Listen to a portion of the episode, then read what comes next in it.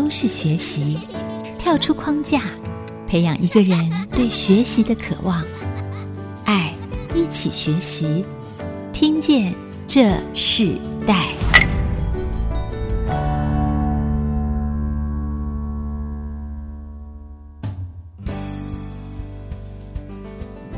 各位听众朋友，大家好，欢迎收听《听见这时代》，我是主持人郭兰玉。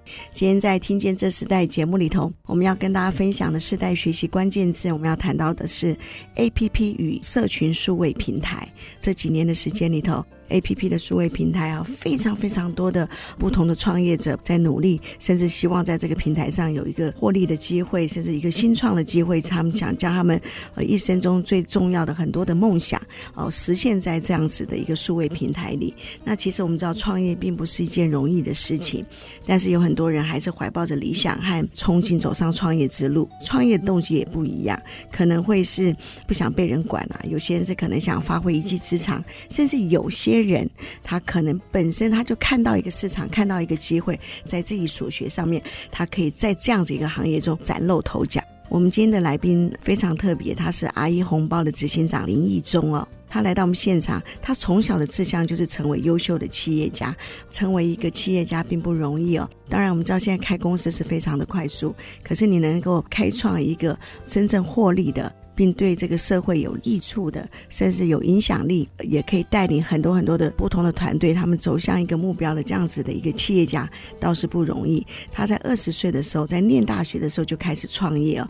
创业这件事情是非常非常多人热情想要做的事情。那林一中他自己本身开立了电脑工作室，帮助学生呢修电脑，应该是创业性的项目。那大学毕业后，就是与朋友就合伙开了网络公司，当中也获得了人人生的第一桶金，陆续也转业。开设意式餐厅啊，甚至也经历了很多失败和重要的转折。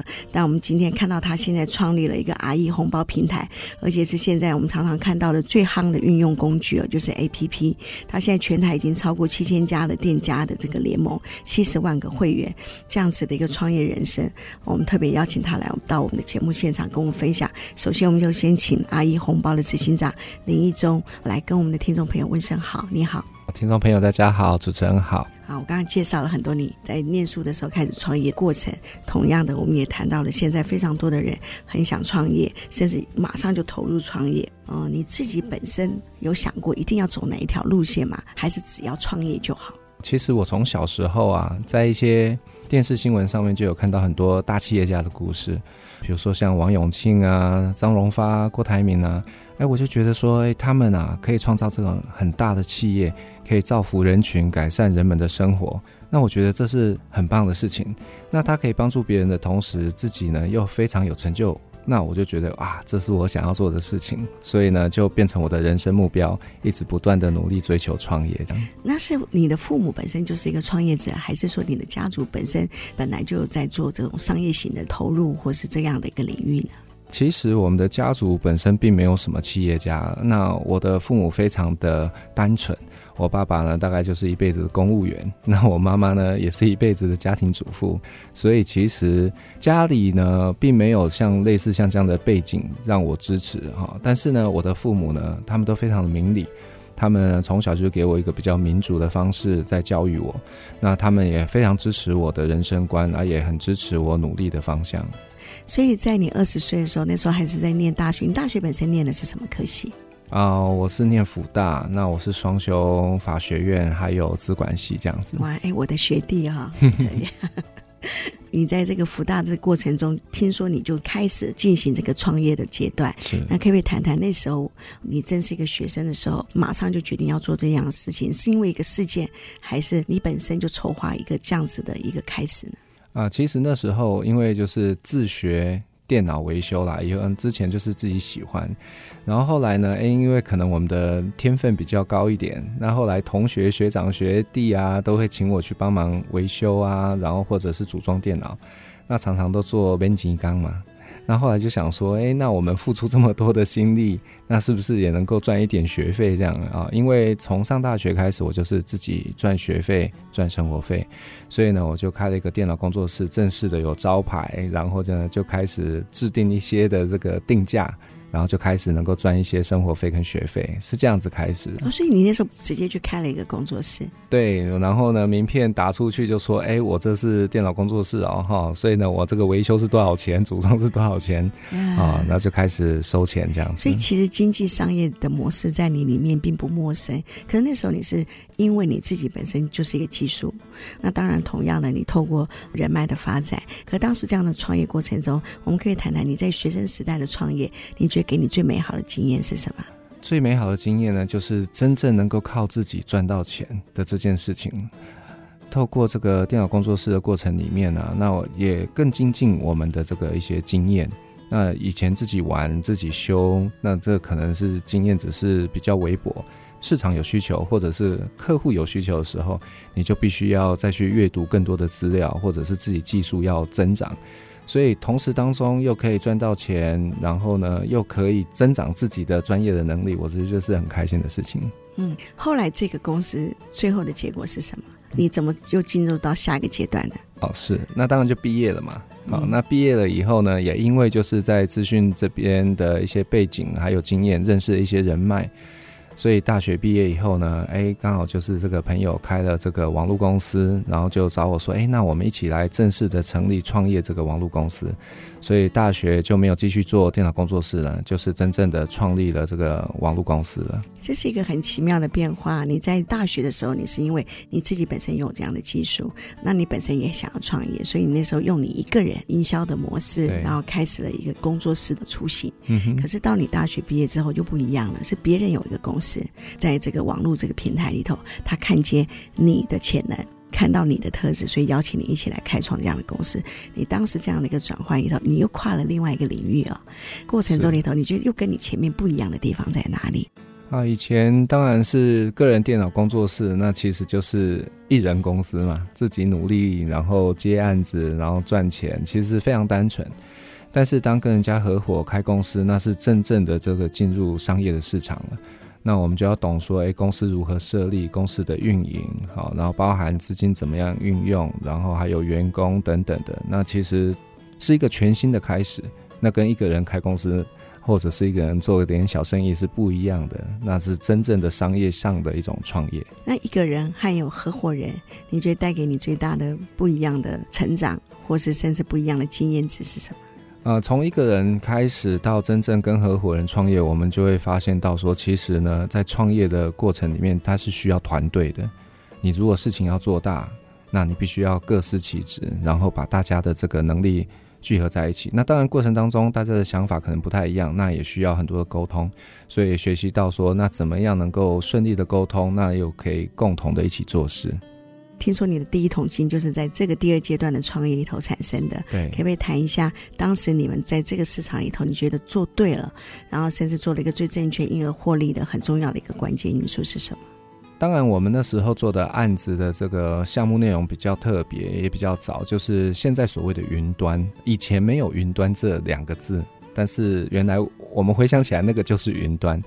就有点像现在的 Google 或雅虎上面的一些 email 的功能啊，哈，你只要有账号密码进去，那就可以收发 email 啊，网络空间啊等等的这些。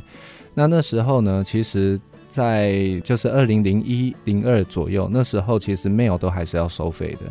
所以呢，当然我们也有推出这样的系统，那跟用户收这个月租费，好，那很便宜，大概两三百块。但是也因为就是呃，在那时候推出这样的功能，那也累积了非常多的用户。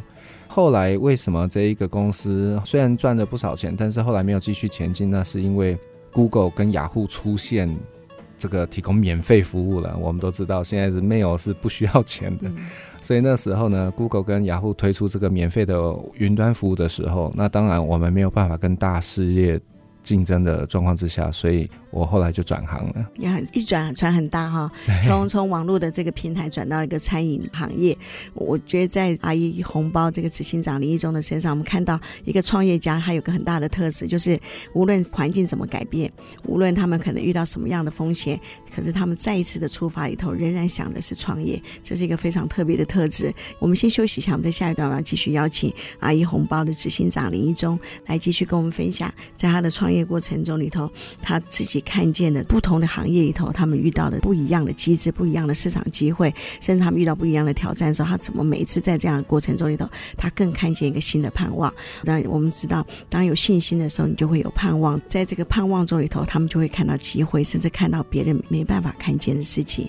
等我们继续分享这个部分，我们稍后回来。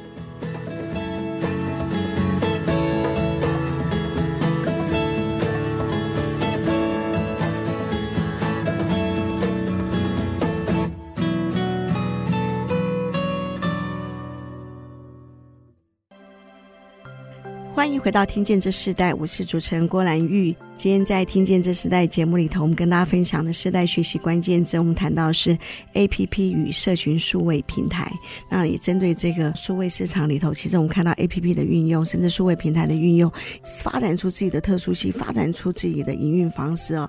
在这样的一个市场洪流里头，找到一个自己的特色并不容易。可是我们也看到，仍然很多人愿意投入在这样的一个市场里头，作为他们创业的机制。我相信，在这些不同的企业家里面，他们看见了一个在数位平台发展里头，跟一般人所没看见的新的营运模式。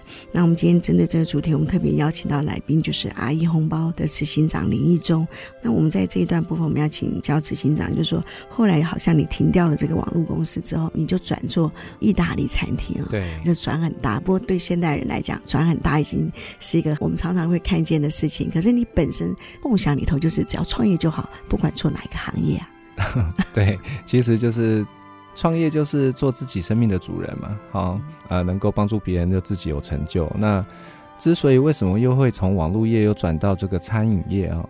那因为我自己本身我的星座是水瓶座，那水瓶座呢，就是比较喜欢尝试新的事物。那也看人家开店当老板，感觉也很有趣啊。所以呢，也刚好认识了一个美食家，他呢就是说愿意教我怎么样烹煮啊。意式的料理，所以呢，那刚好就是有赚到一桶金，好，所以呢，我就说好，那我来开个餐厅试试看。啊，那结果一投入进去呢，如你所想的吗？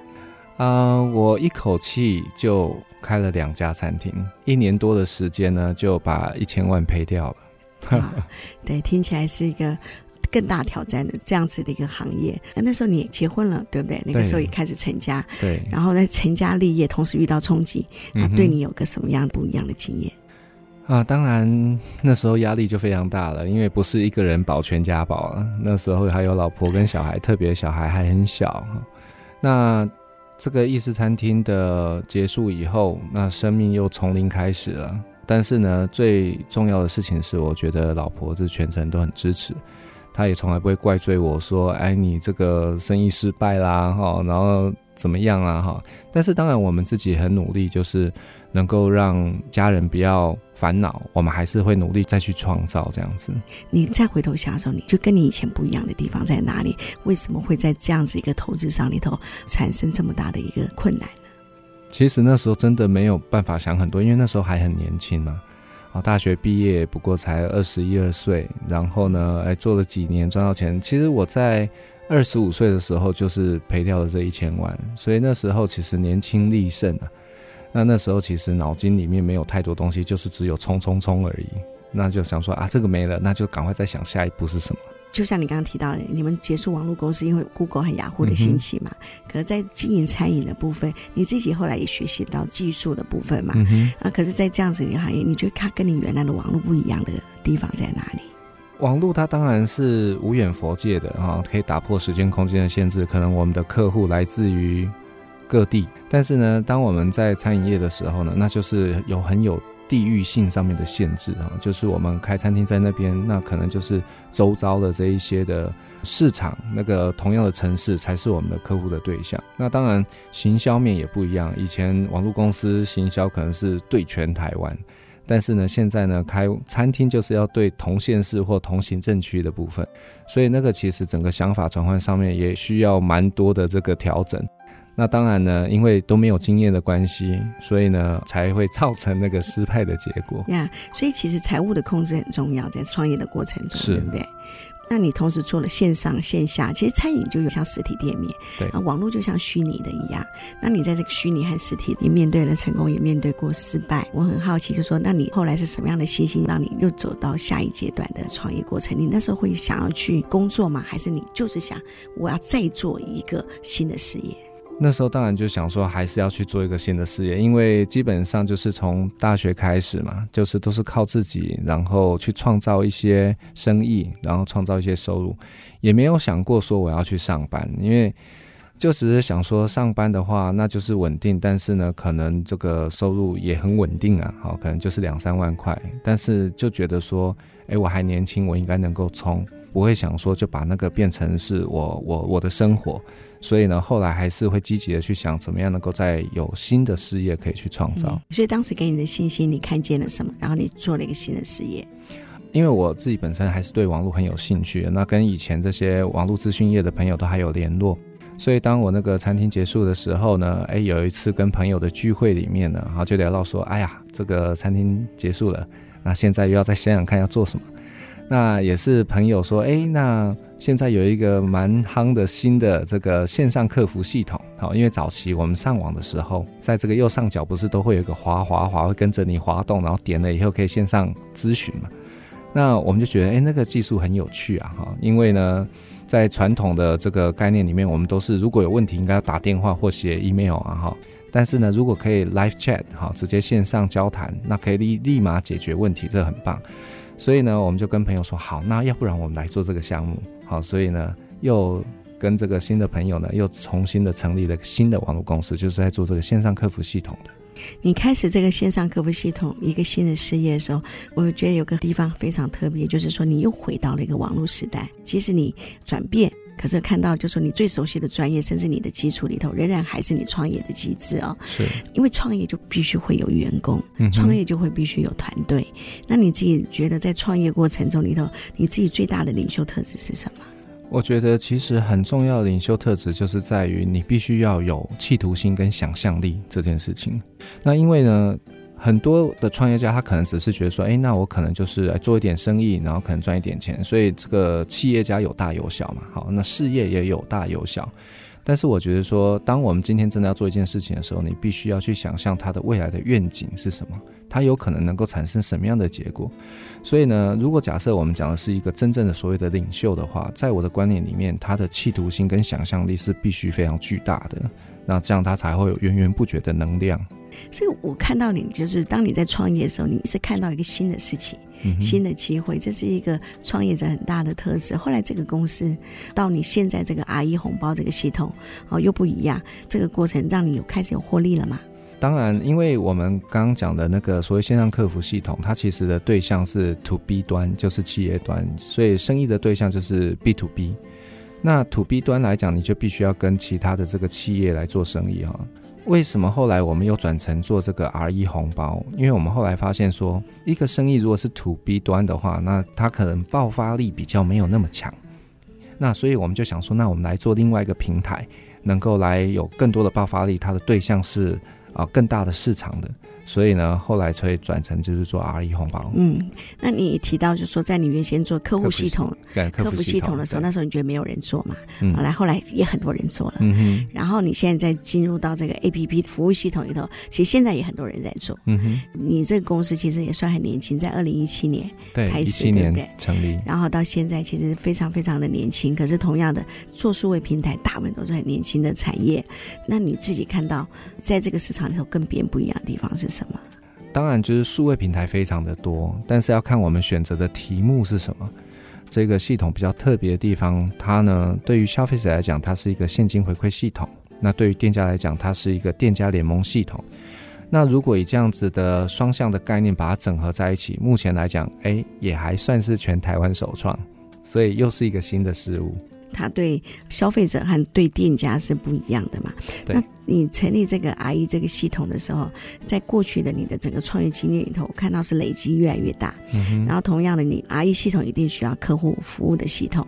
我觉得你的每一个创业其实是为了你现在的事业哈，累积出一个更专业的一个平台。那我们先休息一下，我们在下一段部分，我们要想邀请执行长继续跟我们分享这个平台，当他服务越多人的时候，可以运用的更广的时候，其实他所需要这样的资金是更多的。那所需要的团队成员是更多的，然后每一次创业里头你要运用的资金也是越来越多。你自己有想过，在这样子一个投资里头，在这样子的一个创业里头，那个投资的风险、创业的信心，包含了所有很多员工里头，他必须要依赖你，他必须要在这个环境中找到他们人生的目标，甚至也像你当初在创业的时候，你希望你的人生第一桶金可以从你的事业中实现到。不会再是你一个人的事，而且是众多人的事。那在众多人的事里头，你自己你所盼望的是什么？我们得在下一段部分我们来分享。我们稍后回来。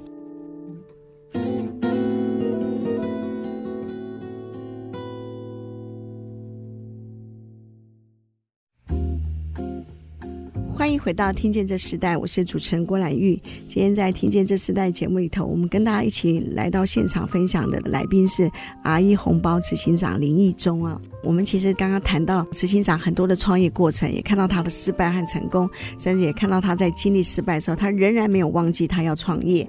那我们在这一段部分，我们要请教执行长部分，就是其实你们当初做的客户服务系统是很前端的，就像你当初在做网络平台是跑到很前头的。可是当你进入到这个系统的时候，你们谈到就是消费端和客户端，透过这个会员制的模式、回馈的模式里头，那你进入的时候，其实是这几年的时间。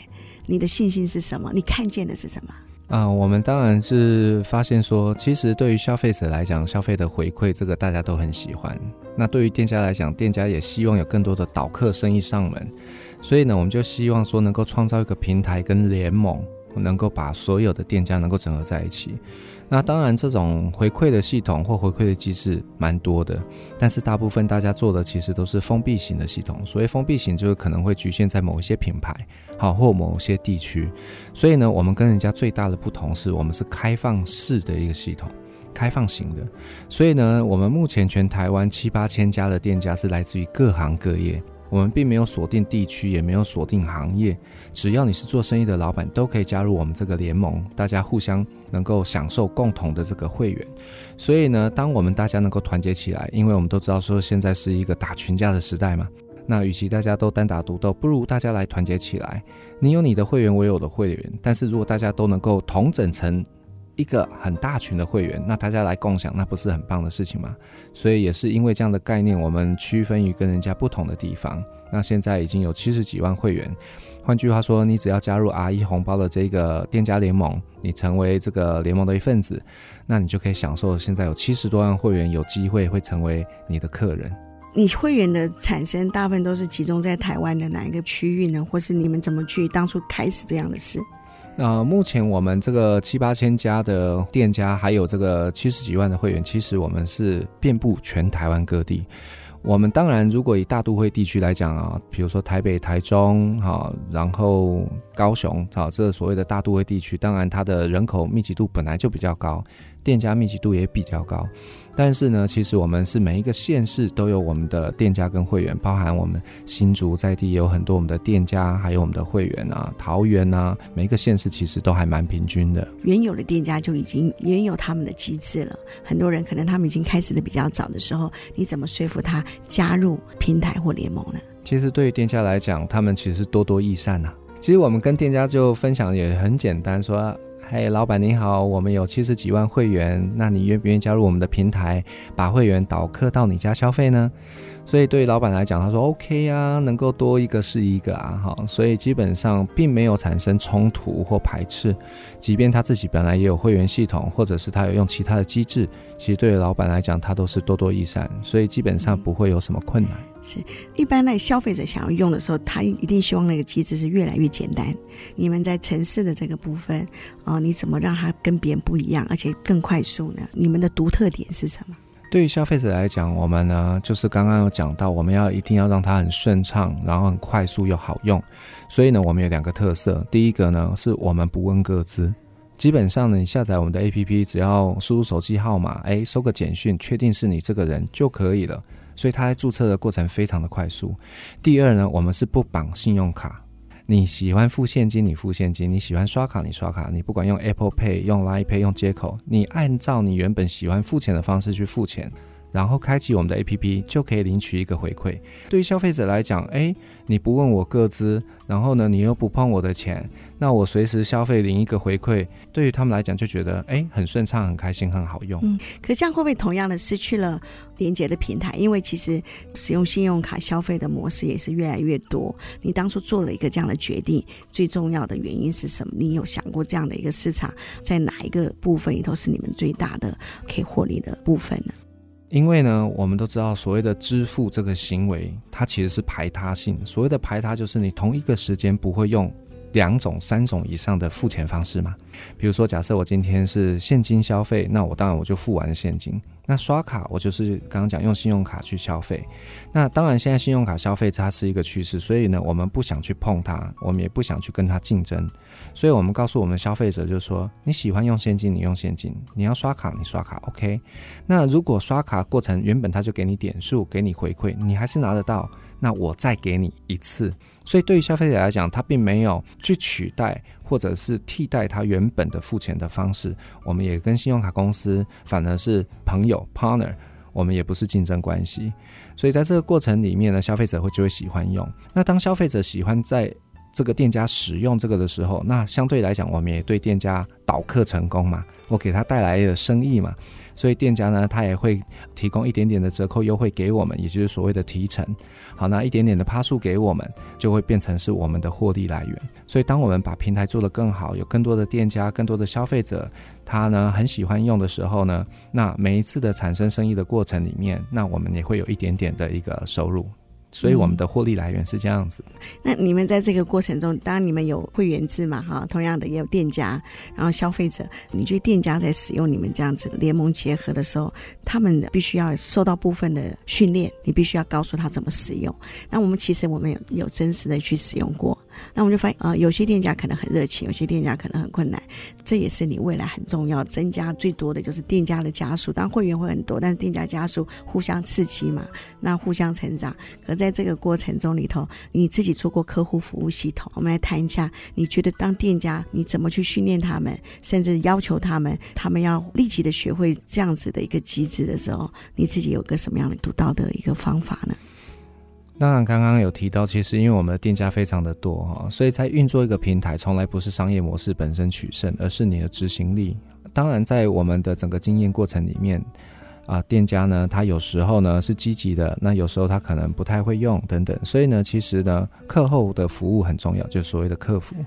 那在客服的部分呢，我们用的方法就是除了我们自己啊公司内部呢有大量的客服的人员来做协助以外，我们在全台湾各地呢，我们都有在地合作伙伴。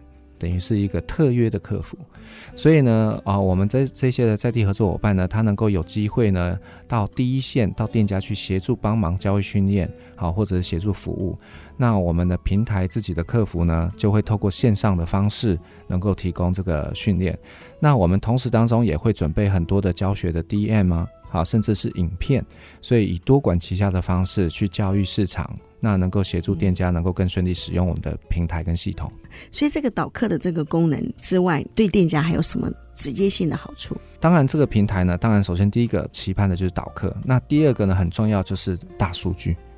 那比如说像我们的店家，一般的老板，他不可能知道他上个月的客人当中，男生有几趴，女生有几趴，几岁到几岁的这个比例各有几趴。回购率有几趴？他的客人住在哪一个行政区有几趴？他的平均客单价有几趴？甚至是交叉分析。那这一些的资料呢，在我们的系统当中，我们都会记录，然后并且呢，在店家的后台可以提供给他查询。所以呢，我们常常跟店家老板说，我们在做生意的时候不能蒙眼开车，你必须呢，你希望一季比一季更好，一年比一年更好，你不只是很努力而已。你必须要透过数据分析，所以未来也是个大数据的时代。所以我们的店家在使用这套系统，除了能够获得导客的好处以外，他还可以去分析他的客人的一些轮廓跟状况，有助于去帮助他未来如果假设要发展新的产品，或者是做新的生意的时候，他能够有一些依据。那我觉得相信这个数据的力量是很重要的。呀，啊，我看到那个阿姨红包的执行长林一中非常奇妙的性格，在他的大学里头，他以他个人擅长的电脑维修开始创业，一路这样到现在，他在一个数位平台 APP 平台里头，他看到了一个更新的市场，而且是一个国际化的市场。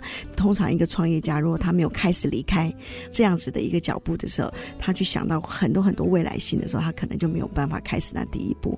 我们看到许多创业家的特质里头，就是从离开开始。等会下一段部分，我们要谈一下你自己的公司，它对社会的一个影响性，还有你创业这个机制。到底你最想要表达最终的目的是什么？除了获利之外，我们稍后回来。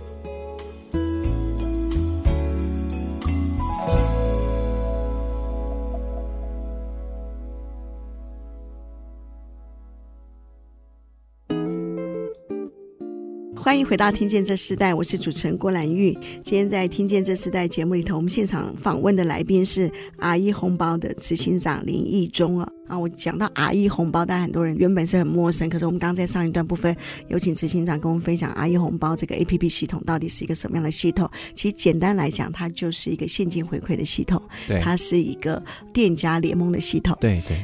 那执行长也从过去的个人电脑到现在的整个，他是做一个数位化的事业。那他从台湾甚至要做到国外去，甚至希望从国外里头去建立一个台湾的品牌。这一段部分，我们想请你谈谈，就是说你其实做的是一个事业，可是事业既然是一个事业，就攸关很多人，也攸关很多的家庭。以你自己家庭为例，你的妻子在你创业的过程中，你们就结婚，然后你们有孩子，在这个过程中里头，你觉得你妻子对你最大的帮助是什么？哦，我觉得我真的是非常感谢我的妻子啦哈。那因为呢，我在整个创业过程里面，不管起起伏伏啊，有很成功的时候，他也是跟着吃香喝辣；但是呢，失败的时候呢，他也是跟着吃苦啊。但是他从来没有过一句怨言，在这个整个辛苦的过程里面，他是一直持续的陪伴，然后也不断的给我打气哈。因为我们总是会有这个沮丧的时候。但是呢，最大的这个支柱就是我老婆。那她除了就是给我很大的支持以外，也把家庭照顾得非常的好。我两个小孩她都教得非常的好。那所以呢，能够让我有很强大的支柱，无后顾之忧的往前冲。所以我真的是非常的感谢她。这样，嗯，是。然后你自己呢？你自己觉得你的事业对这个时代，你觉得一个创业家，他对这个时代、这个时代最大的影响是什么？我觉得很重要的一个观念就是，你不要关注于你自己能够赚多少钱这件事情。也就是呢，我觉得一个人的成就是来自于他帮助了多少人有成就。当你帮助的人越多，为别人的着想越多，那自己才会丰富起来。所以我也会建议，就是说，同样是创业家，你应该要关注的是我能够帮助多少的人。好，帮助别人成功，你自己才会成功。我觉得这是一个很重要的反向思考。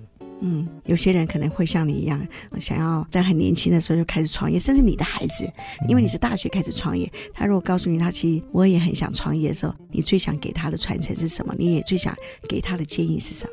我希望能够给这些年轻的这一些世代一些建议，就是不要害怕失败。这是真的，因为在我自己的这个整个创业历程里面，其实我经历过非常多次的失败。失败为成功之母这句话真的不是陈腔滥调，它是事实。比如说，我们从每次的失败的过程里面，我们当然你要去反省，重点是你不能失败了以后，然后你就沮丧了，你就没了，你就瘫掉了。你应该是在这失败的过程里面，你要去想说，我到底获得了什么？啊、有一句话对我的这个人生观有很大的影响，就是。当你面向阳光，你就看不到背后的阴影。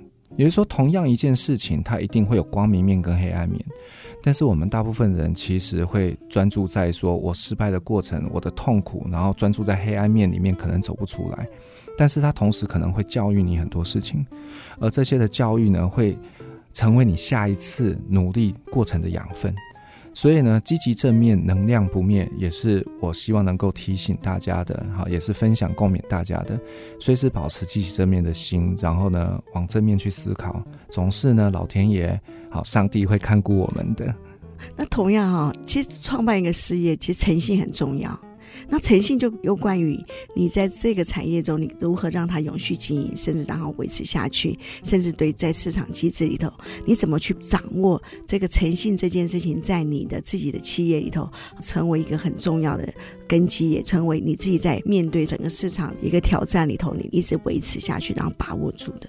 其实很重要的地方呢，就是你一定要倾听市场的声音，然后呢，要为市场的需求做准备。你能够真正的是发自内心去解决人家的问题，那当你是真的是为人家解决问题，然后呢，而且你重点是要说到做到，那这时候呢，被帮助的店家也好，或消费者也好，就是这个所谓市场端，他会知道，哎，你的心意是什么？你真的是为我们着想，你真的是为我们努力，他们会感受得到的。